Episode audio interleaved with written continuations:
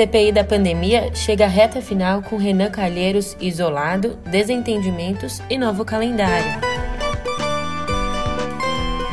Para acelerar a vacinação, São Paulo reduz o intervalo entre doses da vacina da Pfizer.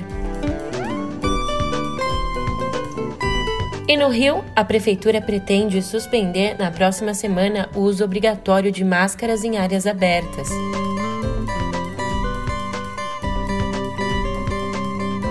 Um ótimo dia, uma ótima tarde, uma ótima noite para você. Eu sou a Julia Keck. Vem cá, como é que você tá, hein? Eu aposto que por aí os ânimos estão menos acirrados do que na cúpula da CPI. E no pé do ouvido eu te conto por quê. É,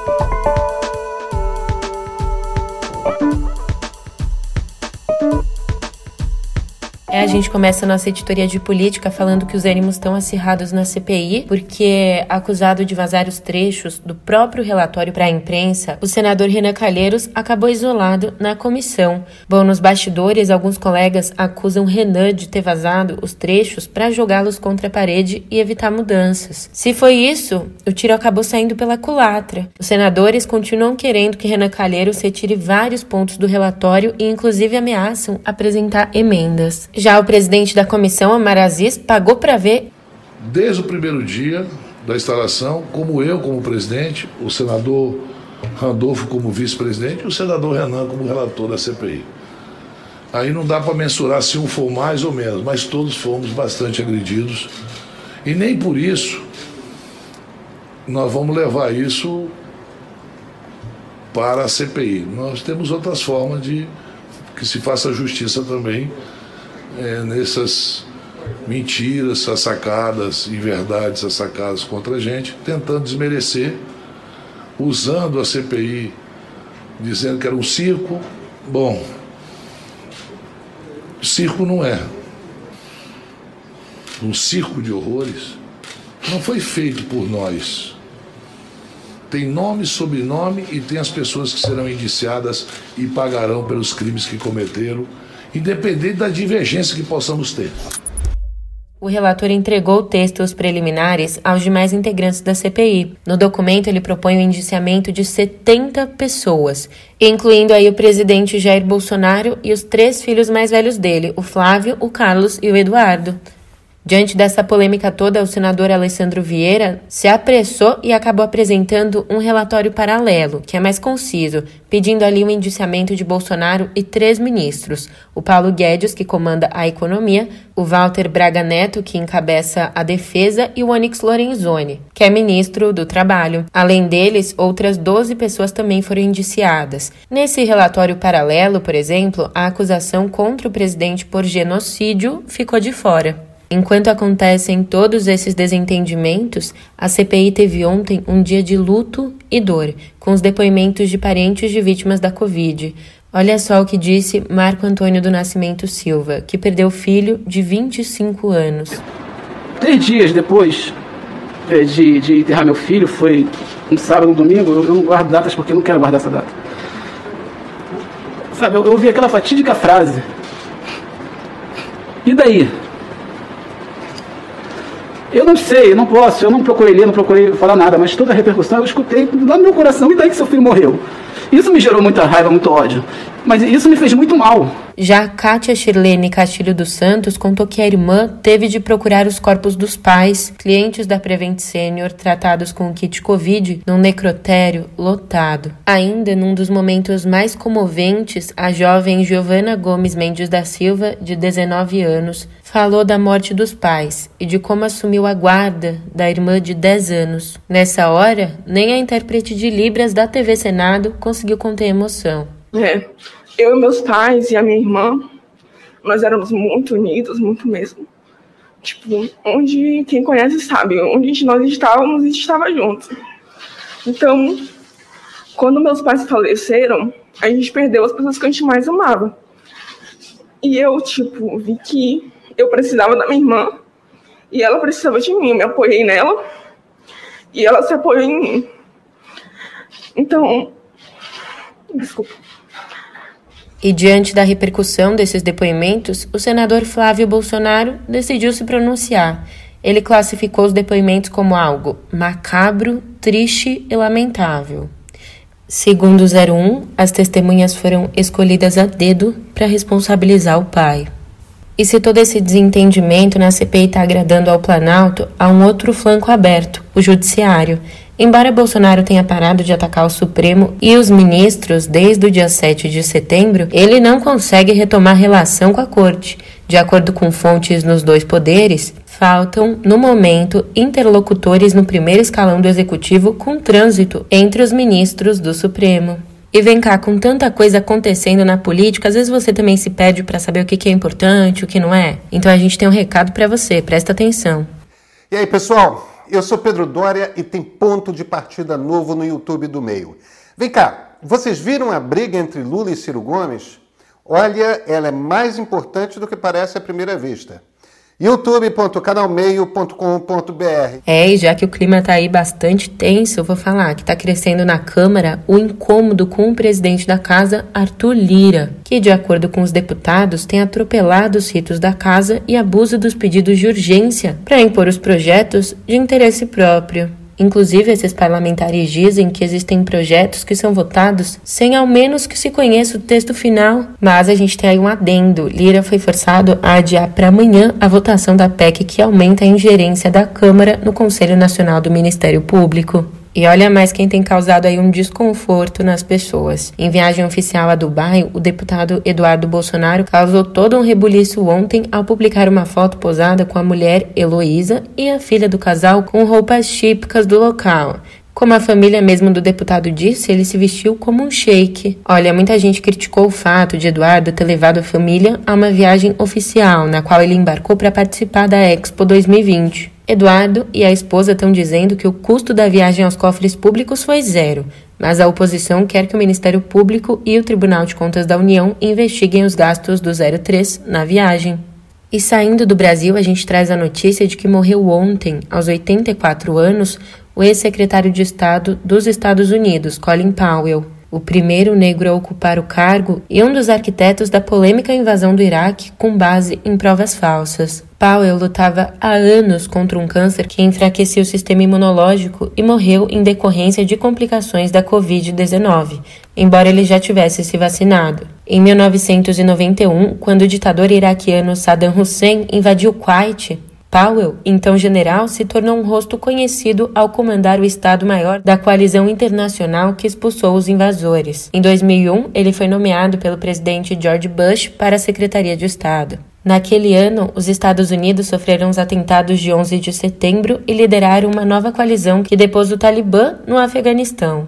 Dois anos depois, incentivado por neoconservadores, Bush decidiu invadir o Iraque e depor Saddam. Powell era contra, mas foi convencido pela CIA de que Bagdá tinha armas de destruição em massa e que poderia cedê-las a terroristas. Apresentou o caso à ONU, que não se convenceu. A invasão aconteceu mesmo assim. As tais armas nunca foram encontradas e o Oriente Médio mergulhou num caos do qual não saiu até hoje. Foi um fim melancólico para a carreira de um militar notável. Quase 20 anos depois, Powell ainda cobrava respostas.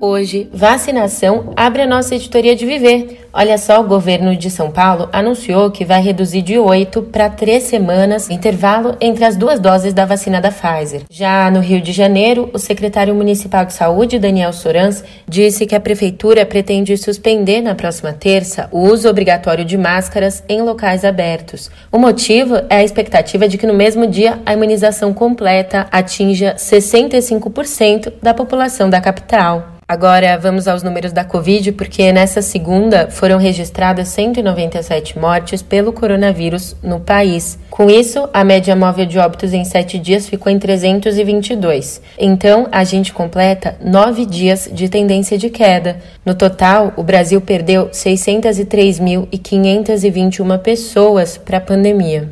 Saindo do nosso boletim sobre a Covid, eu te digo. Fortaleça o estômago porque hoje a nossa conversa não tá nada fácil. Desde o começo do ano, mais de 98 mil mulheres foram vítimas de violência doméstica no estado do Rio. Isso equivale a 11 vítimas por hora. Entre elas, 78 foram assassinadas e 20% dos casos de agressão aconteceram bem ali diante dos filhos. Esses dados são do Instituto de Segurança Pública. Vem cá, escuta bem essa história. O açougue da filial do supermercado Extra, no Jardim Ângela, que é uma das áreas mais pobres da periferia de São Paulo, entregava aos clientes bandejas vazias com a etiqueta de preço. É, você não entendeu errado, não. A carne só era recebida depois que os clientes pagassem pelo produto no caixa. Essa informação foi revelada pelo jornalista Rodrigo Ratier. A apuração feita por ele ainda levantou que a prática acontece há quase um ano, começando pelo aumento dos roubos na pandemia, com pessoas pegando a carne e descartando a bandeja. A mesma situação teria sido registrada em outras unidades do Extra nas periferias. Em resposta, o Extra disse que essa foi uma falha pontual de procedimento. Depois que a reportagem foi publicada, o jornalista averigou que o Extra do Jardim Ângela havia implementado ali uma mudança no atendimento, parando de entregar bandejas vazias e passando a entregar a carne direto num saquinho plástico. É, eu te avisei que as coisas por aqui estavam bem difíceis. Bom, mudando de assunto, o IBGE cancelou nessa segunda o processo de contratação de 204 mil recenseadores e agentes censitários para o Censo Demográfico de 2022. O Instituto ainda não informou como vai fazer as contratações e nem como isso afeta o censo. E agora eu quero retomar aqui uma informação, porque ontem, quando a gente estava falando sobre o assunto da distribuição de absorventes gratuitos, nós falamos que a deputada Marília Reis foi eleita pelo Ceará, mas na realidade ela foi eleita por Pernambuco, então eu deixo aqui esse espaço de correção.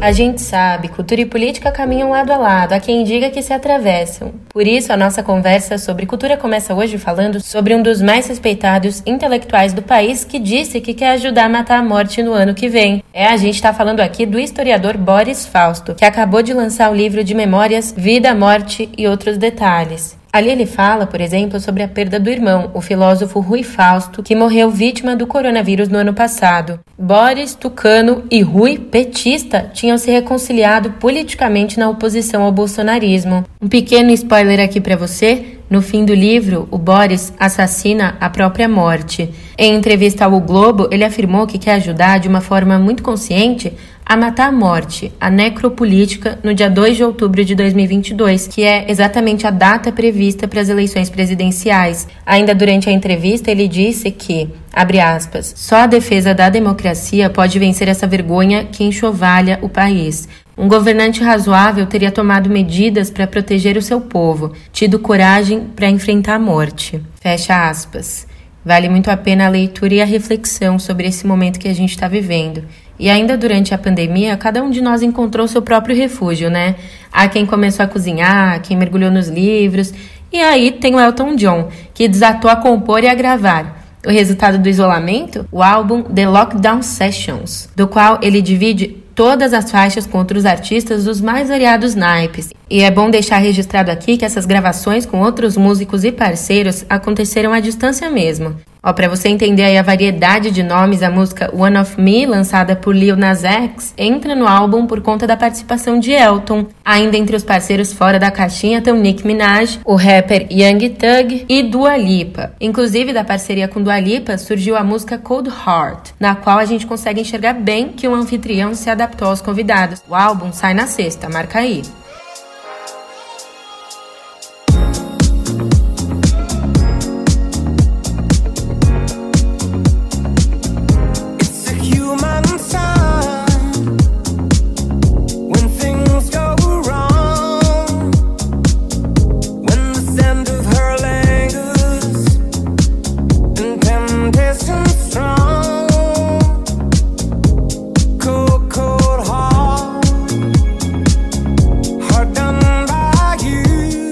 Agora, você ficou ansioso aí pensando na sexta? Então, para melhorar um pouquinho, vamos falar do final de semana que passou, que também trouxe novidade pra gente. porque nesse último final de semana aconteceu o DC Fandom. O evento virtual, que é a maior convenção voltada aos fãs do universo da DC, trouxe novidades de tirar o fôlego para os fãs de quadrinhos, séries, jogos, animações e filmes ligados à editora. O mais popular, de longe, foi o novo trailer do The Batman, que estreia em março do ano que vem. O filme é estrelado por Robert Pattinson. É ele mesmo que fez Crepúsculo. A gente também tem uma boa mostra visual ali do vigilante e dos antagonistas, em especial o pinguim de Colin Farrell, mais próximo aí dos jogos da série Arkham que do Freak Show de Tim Burton. A gente também tem a Mulher Gato de Zoe Kravitz, que é a terceira atriz negra a viver a personagem. Olha, outra novidade da DC tem uma pegada aí mais política. Depois de décadas, o lema do super-homem passa de verdade, justiça e o modo americano para verdade, justiça e um futuro melhor. A mudança vem uma semana depois da editora anunciar que o filho de Kal-El e o novo portador do S no peito é bissexual.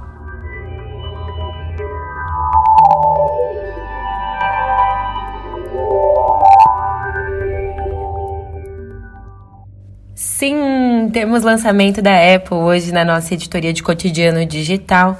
Olha, a Apple anunciou ontem dois novos modelos do MacBook Pro e uma nova versão do Sony de ouvido sem fio AirPods 3. Esses produtos foram apresentados durante um evento online transmitido direto da sede da companhia na Califórnia. Com versões de telas em 14 e 16 polegadas, os novos MacBook Pro custarão a partir da besteirinha, né, da coisa pouca aí de R$ 26.999. Já o AirPods 3 vai ser vendido por R$ 2.399. Olha só, também temos novidade na linha HomePod Mini, que ganhou três novas cores e tem aí o preço de 546 reais. Apesar da gente já saber as novidades, os preços, a Apple ainda não revelou quando eles vão ficar disponíveis aqui no Brasil. E vamos falar sobre a gigante polêmica? É, mesmo em meio ao escândalo envolvendo os documentos vazados do Facebook, a companhia segue firme no desenvolvimento do metaverso. Já ouviu falar nisso? O metaverso é um mundo digital paralelo e um dos principais projetos de Mark Zuckerberg, o fundador do Facebook. Resumindo aqui para você, basicamente o metaverso é um universo onde o real e o virtual vão se fundir por meio de serviços e aparelhos que usam tecnologias como a realidade aumentada. O dono do Facebook acredita que o metaverso é a expressão final da tecnologia social. Então ele já está aí se preparando para dominar o futuro da internet e para isso a companhia planeja investir mais de 50 milhões de dólares nos próximos dois anos e nos próximos cinco anos pretende também contratar 10 mil pessoas altamente qualificadas na União Europeia. Até agora a gente não tem mais detalhes sobre a natureza e a localização desses postos de trabalho. Para fechar aqui a nossa editoria, a gente traz uma pesquisa que eu acho que você já desconfiava do resultado dela. Um estudo da Universidade do Sul da Dinamarca concluiu que aparelhos eletrônicos roubam horas de sono de crianças e adolescentes. É a pesquisa que estuda a relação dos aparelhos eletrônicos com o descanso entre os mais jovens foi publicada na revista científica BMC Public Health. No fim das contas, o estudo também identificou as consequências do uso de celulares e computadores e menos horas de sono, tendo aí como resultado um baixo rendimento escolar e mudanças no comportamento. E agora você já sabe, deu minha hora, mas amanhã eu volto. Até lá!